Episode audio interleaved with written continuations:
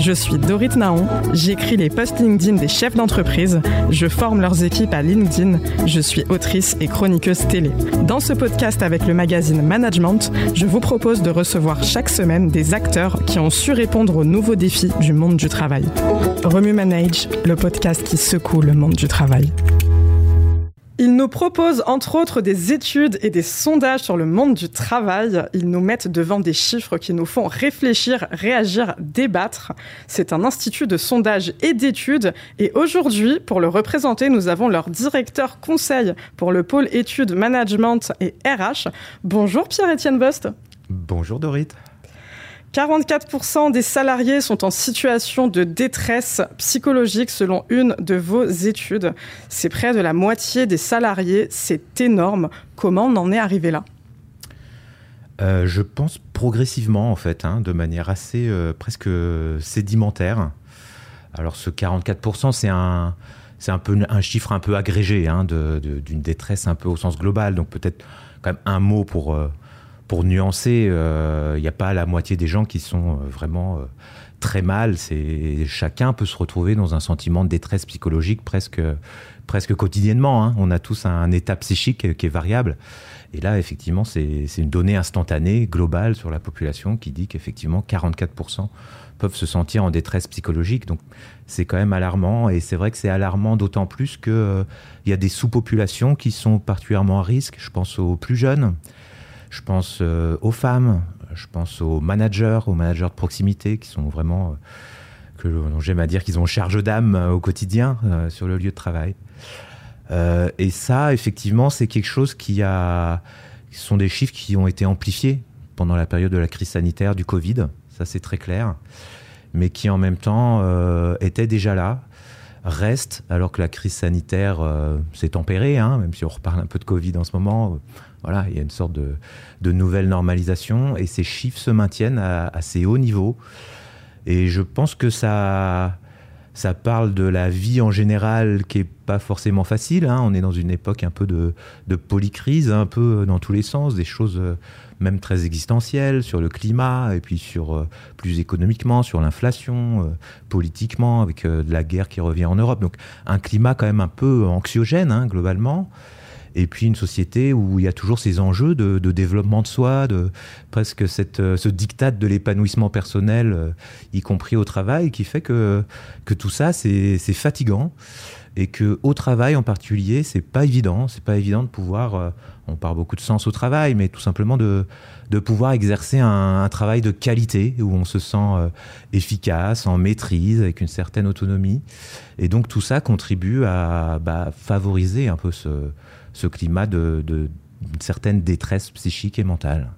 C'est un chiffre qui est très coup de poing quand même. Hein. Moi, quand je le partage autour de moi, euh, j'en parle beaucoup. On me dit, mais attends, la moitié des salariés sont en détresse psychologique. Comment c'est possible? Alors justement, moi, je te pose cette question. Comment c'est possible? Ça se traduit comment? Parce qu'on entend 44% de salariés en situation de détresse psychologique. Le chiffre est fort, les termes sont forts, même, je dirais, violents. Mhm. Comment on l'explique réellement sur le terrain, ça se traduit comment cette détresse? Mhm. Alors, je reviens quand même hein, sur cette nuance, c'est-à-dire qu'on n'a pas 44% euh, des gens en permanence qui sont très mal. C'est, je peux par moment, hein, ce que j'évoquais, cette variation de l'état psychique.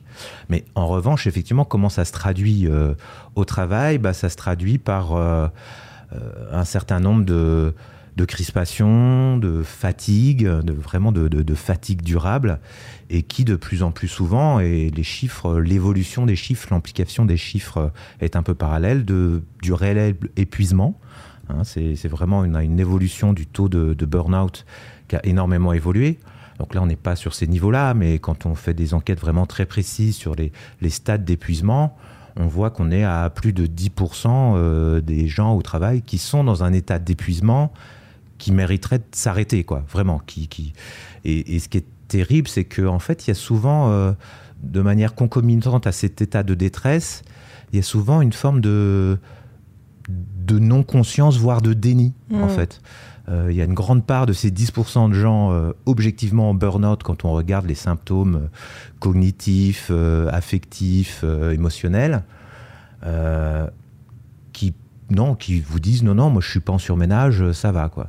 Donc ça va être ce genre d'éléments avec tout ce qu'on voit de, fatigue, de, de forme de, prise de recul, d'attitudes et de comportements qui vont, qui vont évoluer, qui vont être sur de, qui vont aller du retrait à au contraire de l'agressivité et qui au final va se retrouver euh, de manière très, euh, très tangible, hein, très brute de fonderie sur euh, de l'absentéisme. Hein. Il y a pas mal de chiffres sur l'absentéisme qui sont sortis ces derniers temps dans, dans différentes enquêtes.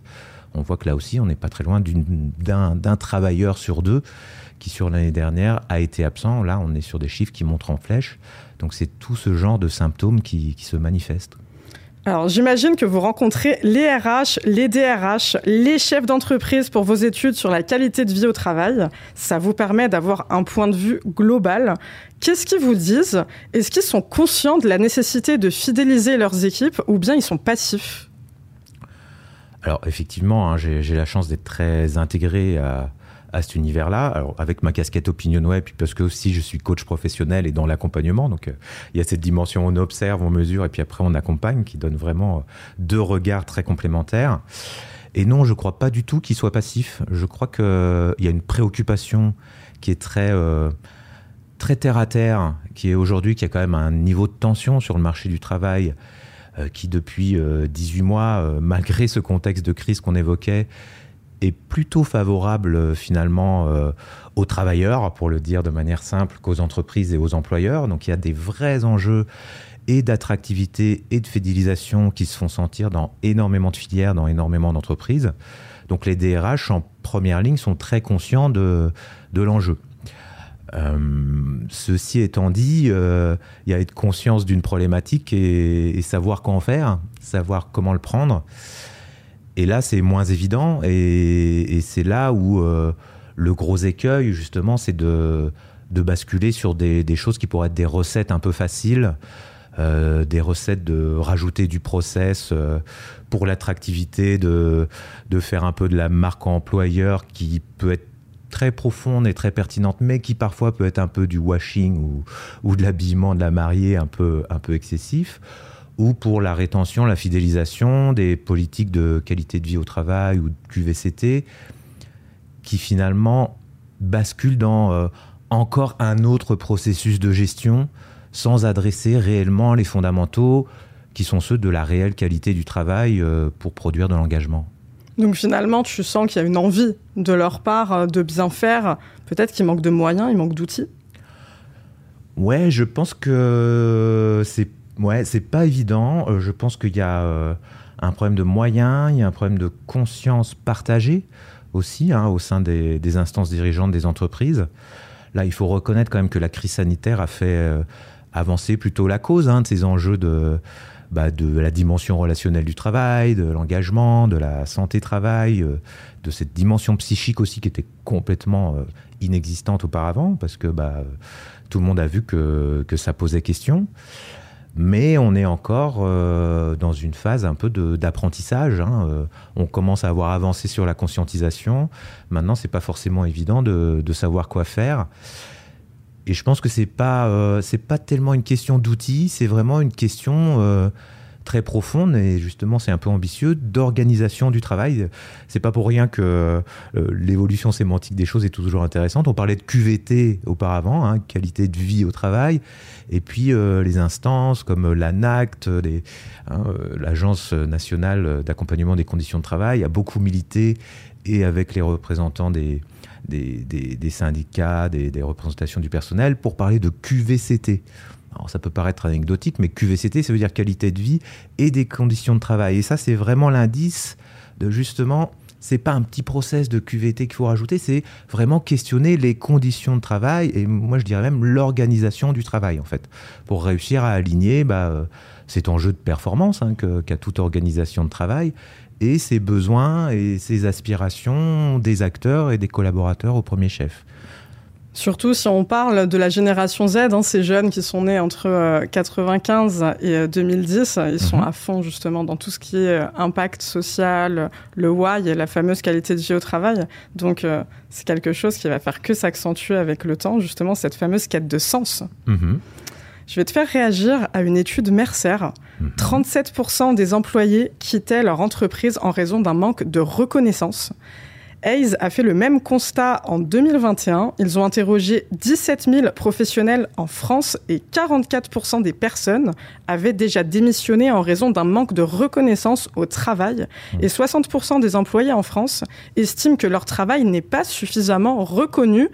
Est-ce qui part de là le désengagement d'une absence de confiance et de reconnaissance managériale alors là, je crois qu'on touche justement au cœur quand on parlait de l'organisation du travail cet élément de la reconnaissance est assez fondamental. Euh, et ce qui est fondamental, c'est de comprendre à quel point c'est une notion complexe en réalité. Euh, très souvent, des dirigeants vont faire euh, très vite une, une équivalence entre reconnaissance et ah rémunération, package, compensation, etc. La reconnaissance, elle est évidemment beaucoup plus complexe que ça, à beaucoup de niveaux différents. et ça rejoint cette notion de déjà de pouvoir exercer un travail de qualité, c'est-à-dire de pouvoir se reconnaître soi-même dans le travail qu'on fait qui correspond à quelque chose euh, dont on peut être fier. Et puis après, il y a cette reconnaissance qui est plutôt euh, relationnelle. Est-ce que vis-à-vis de mes pairs, voilà, je peux, je peux sentir une forme de reconnaissance, de voir que je suis vu et apprécié? Et puis évidemment, à travers la ligne managériale, il y a la reconnaissance, euh, je vais dire presque institutionnelle de l'organisation à laquelle je fais partie. Et tout ça, c'est beaucoup de dimensions euh, de psychologie sociale, en fait, avec pas que justement des aspects euh, sonnants et trébuchants, même si c'est euh, un élément, je dirais, de base. Hein. Là aussi, toutes les enquêtes disent que pour choisir un job, pour savoir si on reste ou pas, il y a toujours cet élément qui, encore une fois, j'appelle ça le contrat de base, qui est est-ce que j'ai une juste rémunération? Donc ça, c'est important. Mais derrière, on voit effectivement ces aspects de euh, culture de l'organisation, d'appréciation du management. Donc tous ces aspects qui se jouent dans le quotidien au travail, comme je l'évoquais, un petit peu dans toutes les directions. Et, là, on touche vraiment justement au cœur de, quand on parlait de bah, quels outils, quels moyens pour améliorer la situation, la reconnaissance est un sujet vraiment au cœur. Et justement, avec la reconnaissance, on touche un grand sujet, c'est l'intelligence émotionnelle du dirigeant. Mhm. Et finalement, c'est ça aussi le cœur du management. Le management productif, c'est mhm. un, dirigeant qui est capable de reconnaître les compétences, de valoriser le potentiel, et donc euh, finalement euh, d'avoir euh, cet aspect reconnaissance dont on parle. Est-ce que justement l'intelligence émotionnelle, pour toi, c'est fondamental pour lutter contre le désengagement? Ouais, alors euh, il faudrait préciser ce qu'on met dans l'intelligence émotionnelle. Peut-être c'est l'aspect vraiment euh, arriver à, valoriser, à reconnaître euh, les compétences et à, je dirais, faire preuve d'empathie, mhm. avoir cet aspect vraiment humain dans son management. Exactement, et, on peut même peut-être l'élargir à une notion d'intelligence relationnelle en fait, puisque toi tu parles de management. Moi, j'aurais presque tendance à dire que quand on est manager au sens hiérarchique du terme, hein, c'est-à-dire qu'on a des, des gens qui vous rapportent, qu'on a cette responsabilité-là. C'est vraiment une notion de leadership et, ça fait un peu, un peu jeu sémantique, mais c'est intéressant de se dire, euh, bah, le management, on, manage des choses, on manage des outils, on manage des process, euh, on manage un compte de résultats, mais les gens, il y a une notion de, lead. Hein. c'est là où, où, la langue française, qui est si riche, parfois peut pas faire la différence. C'est-à-dire qu'il que bah, y a tout cet enjeu, on accompagne la relation avec eux. Hein, et, ça, c'est très spécial. Et c'est vrai que en France, ça peut être un enjeu. Ça peut être un enjeu dans beaucoup d'organisations. On n'est pas forcément dans une tradition du travail où cette dimension de leadership, bah, la preuve, on n'a pas, on n'a pas de mots, euh, de mots d'organisationnel en français pour, pour exprimer cette différence. Euh, on n'est pas dans un pays où c'est vraiment valorisé, même dans la formation des futurs dirigeants, peut-être parce que beaucoup de formations restent euh, autour de l'expertise technique hein, euh, dans la plupart des organisations. Tout d'un coup, on devient manager parce qu'on a fait ses preuves dans sa compétence technique dans un domaine, et puis tout d'un coup, bon, bah maintenant, tu vas devenir manager, et puis du jour au lendemain, on, imagine que ça va se faire comme ça. Ben non, ça devient c'est un autre métier, c'est presque un deuxième métier. Et comme tout métier, il y a un enjeu d'apprentissage. Et, ça s'apprend euh, bah, euh, à la fois par des connaissances, mais aussi par l'expérience, par le faire. Et ça, effectivement, il y a beaucoup d'organisations qui ont un énorme déficit euh, de l'apprentissage et de l'enseignement de la compétence managériale. Ah, tu m'enlèves les mots de la bouche. On ne s'improvise pas manager, on se forme. Ça demande des compétences et principalement des compétences humaines parce qu'il y a tu le sais, une responsabilité énorme à gérer un capital humain. Exactement. On va continuer ensemble, Pierre-Étienne, sur un chiffre. 48% des salariés des générations X ont quitté un emploi qui ne répondait pas à leurs attentes mhm. et 73% pour la génération Z selon un rapport Thrive Map. Les salariés n'ont plus peur du changement. Au contraire, 72% des jeunes de la génération Z ne sont pas prêts à recevoir des ordres mhm. et veulent créer une entreprise selon l'étude HR Maps. On parle de désengagement ou de courage ou alors d'envie de liberté. Éclaire-nous. Euh, alors peut-être un détour sur cette notion de désengagement, euh, et notamment pour les générations Z. Euh, nous, on a des études, notamment une étude publiée hein, qu'on peut trouver sur le site de l'Observatoire prospectif du commerce, notamment dédié aux générations Z, et on est vraiment dans cette problématique de comment comprendre leur euh, nouveau rapport au travail, leurs attentes, etc., pour euh, une branche qui a plutôt du mal à recruter et qui a plutôt du potentiel d'emploi aujourd'hui. Et ce qu'on peut constater quand on regarde les notions d'engagement par génération, par sous-population, c'est que les jeunes et les générations Z sont plutôt très engagés au travail. Et ils sont plutôt même significativement plus engagés que la moyenne des actifs. Et en fait, c'est presque comme si justement il y avait un tel capital d'engagement d'y aller qu'il ne faut pas le décevoir et qu'il faut en faire quelque chose et que dans bien des organisations, malheureusement, il y a eu une usure de ça. Parce que c'est vrai aussi, il faut le reconnaître, que cet engagement, il vient aussi avec une vision du travail et des attentes par rapport au travail qui sont assez renouvelées par rapport à certaines des générations précédentes, et où le maître mot sera peut-être plutôt euh, flexibilité et équilibre peut-être même flexibilité au service de l'équilibre, où effectivement, le travail, c'est toujours très important, comme pour tous les Français, hein, euh, mais c'est très important au même titre où en ayant besoin d'être articulé à d'autres valeurs, d'autres enjeux, la famille, les amis, euh, une forme d'épanouissement dans sa vie personnelle.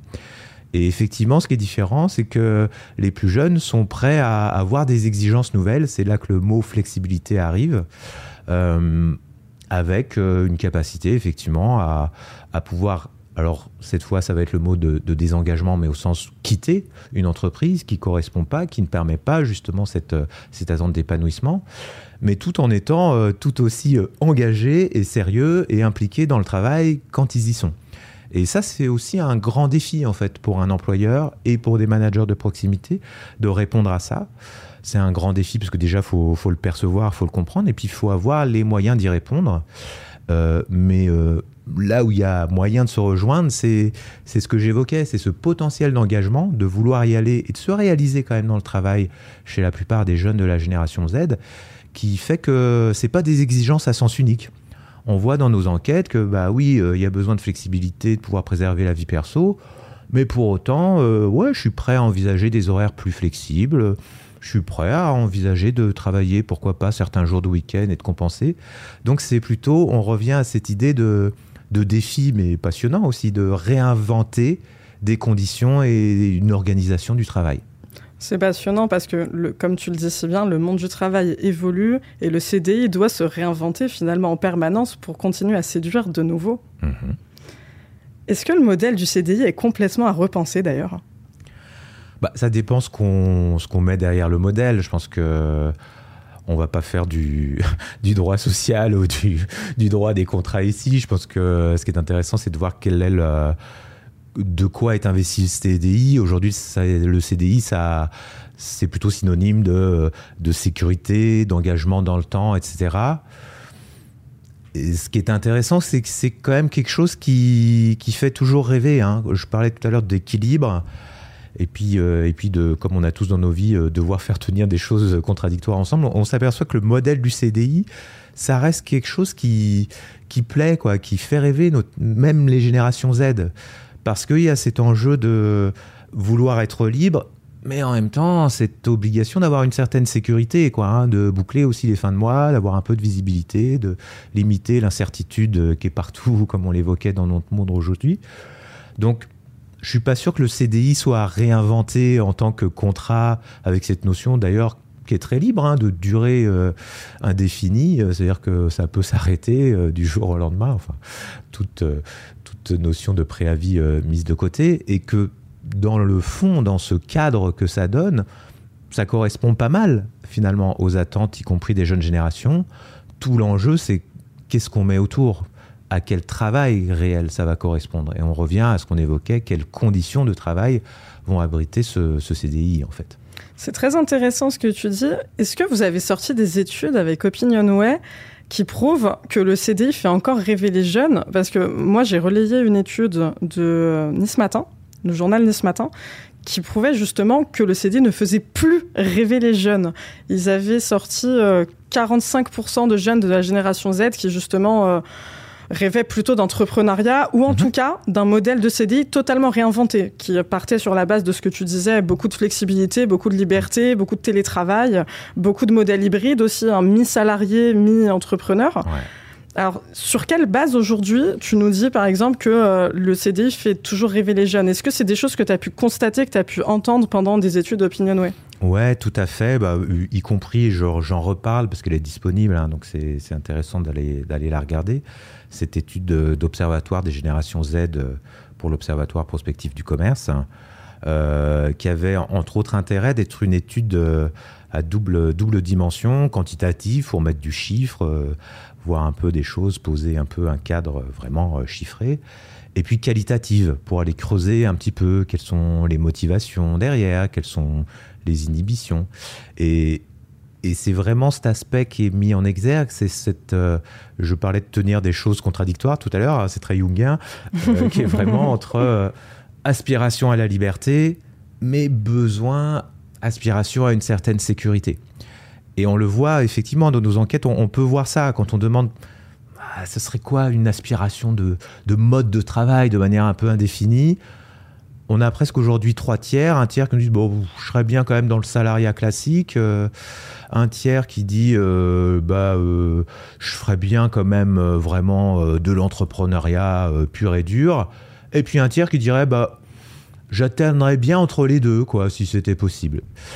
Et donc, en fait, c'est là où on voit que bah, ça, redevient cohérent avec le fait que ah bah, le CDI avec cette dimension de sécurité, ouais, ça, en fait, ça peut, euh, ça peut être attirant pour les deux tiers de mes, de mes trois tiers, mais avec des conditions, euh, des conditions temporelles, des conditions d'organisation du travail, etc. Donc, donc, en fait, ce qu'on voit aussi dans beaucoup de nos enquêtes, et c'est pour ça que c'est passionnant, c'est que bah, il y a beaucoup de complexité. Hein. Dès qu'on touche à l'humain et au, rapport au travail, il y a beaucoup de complexité et que et qu'il faut, faut, voir un peu ces contradictions qui sont pas forcément des incohérences en fait parfois. Et, et ça retombe pour boucler à pourquoi aussi euh, ces pauvres dirigeants et ces pauvres DRH, euh, ils ont pas facile, comme, euh, comme diraient euh, les Belges. pas mal. C'est super intéressant d'avoir un autre spectre, parce qu'effectivement, on est beaucoup dans ce mindset de le CDI ne fait plus rêver. D'ailleurs, mot pour mot, c'est ce qu'avait titré Nice Matin. Mhm. En une, le CDI ne fait plus rêver les jeunes. Mhm. Donc d'avoir ta vision, notamment cette étude qui contrebalance, ça désacralise un petit peu cette idée que le salariat, finalement, c'est un petit peu euh, la loose en 2023 et c'est la mode d'être entrepreneur. Je suis entrepreneur moi-même, mais euh, c'est beaucoup de charge mentale. On, ne peut pas non plus se permettre de euh, descendre l'un et d'encenser l'autre. Hein. Il faut respecter qu'il y a des rythmes différents, des envies différentes de chaque personne dans chacun. Effectivement, moi je trouve que ton discours donne espoir aux personnes qui aujourd'hui veulent encore être salarié et il y en a qui se retrouvent totalement au modèle salarial, qui ne se verraient pas entrepreneurs. Il faut le respecter. Ouais, tout à fait. Et puis je pense qu'il faut remettre ça dans un contexte euh, qu'on a beaucoup évoqué sur le premier semestre de cette année, c'est que la vie professionnelle est longue, qu'elle est plutôt de plus en plus d'ailleurs. Euh, c'est pas à s'arranger. Et que euh, et que bah il y a cette notion de temporalité, c'est-à-dire qu'on peut être en affinité avec un modèle de travail à un moment et puis avec un autre un peu plus tard, et puis revenir encore. Enfin, tu vois, cet échange qu'on a focalisé sur les générations Z, on pourrait avoir le parallèle sur euh, bah, justement plutôt les seniors, où on, on pourrait voir aussi qu'il y a ces contradictions de sécurité, de se dire est-ce que je peux retrouver du boulot si je quitte un salariat, un CDI, et de l'aspiration à être dans quelque chose de plus flexible aussi, où, où il y a beaucoup d'enjeux de sens et qui pourraient être vers des choses plutôt de, de transmission, de mentorat, qui pourraient prendre des formes justement euh, plus entrepreneuriales aussi.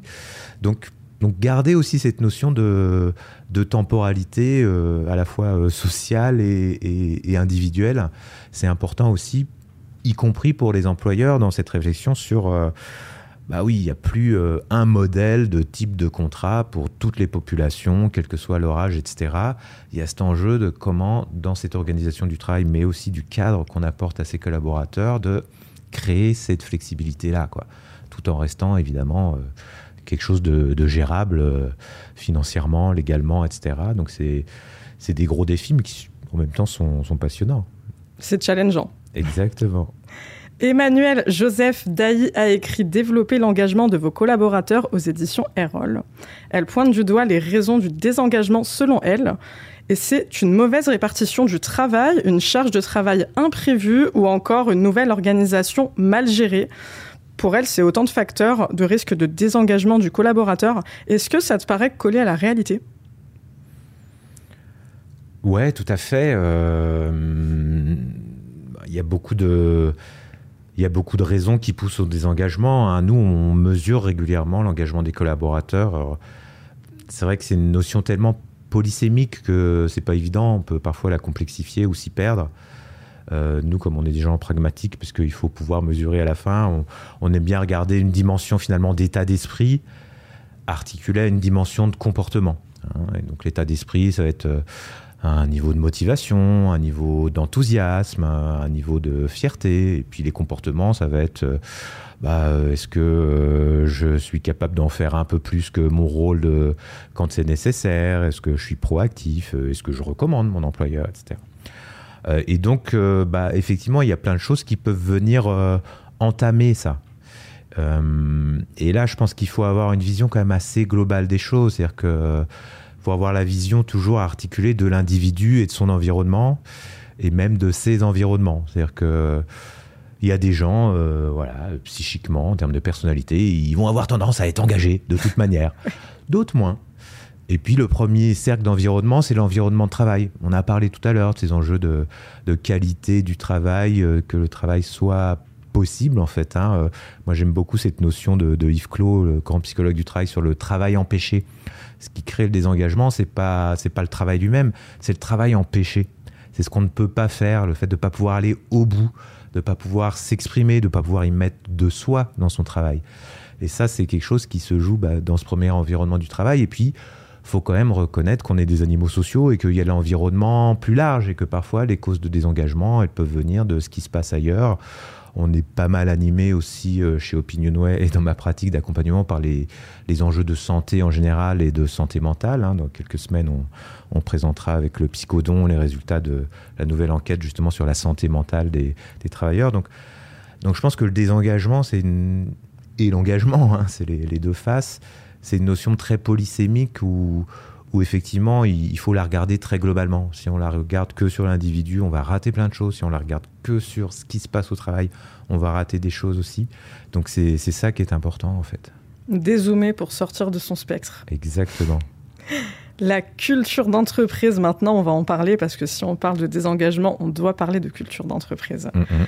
La culture d'entreprise peut expliquer des écarts de 30% dans les résultats d'une entreprise, selon Generali. Elle a un impact sur l'attractivité de l'entreprise, sur la rétention des talents et sur la cooptation. La négliger, c'est faire perdre du temps et de l'argent à l'entreprise.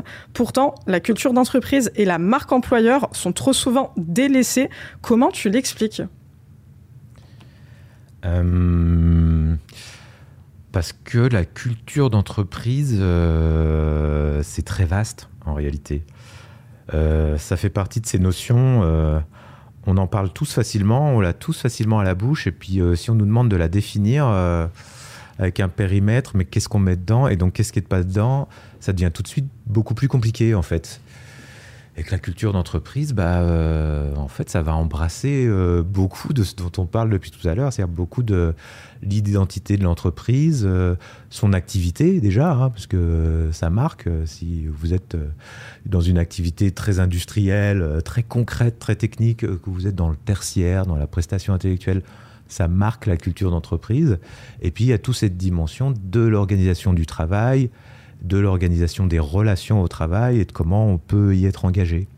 Donc c'est un très vaste sujet qui, comme toutes ces notions très polysémiques, euh, peut résister un peu à, l'appréhension et à... Euh, difficile d'avoir euh, une politique de culture d'entreprise. Alors ça, il y, a beaucoup effectivement de, discours, mais finalement dans le réel, c'est pas si facile.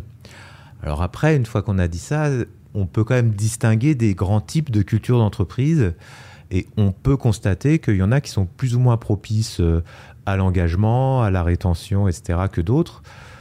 Si on prend par exemple ce qu'on voit dans certaines de nos études, et là je peux orienter vers une autre étude publiée récemment par Opinionway en collaboration avec l'agence de communication Lonsdale qui s'occupe justement de ces enjeux de marque, y compris de marque employeur, on a distingué trois types de culture d'entreprise.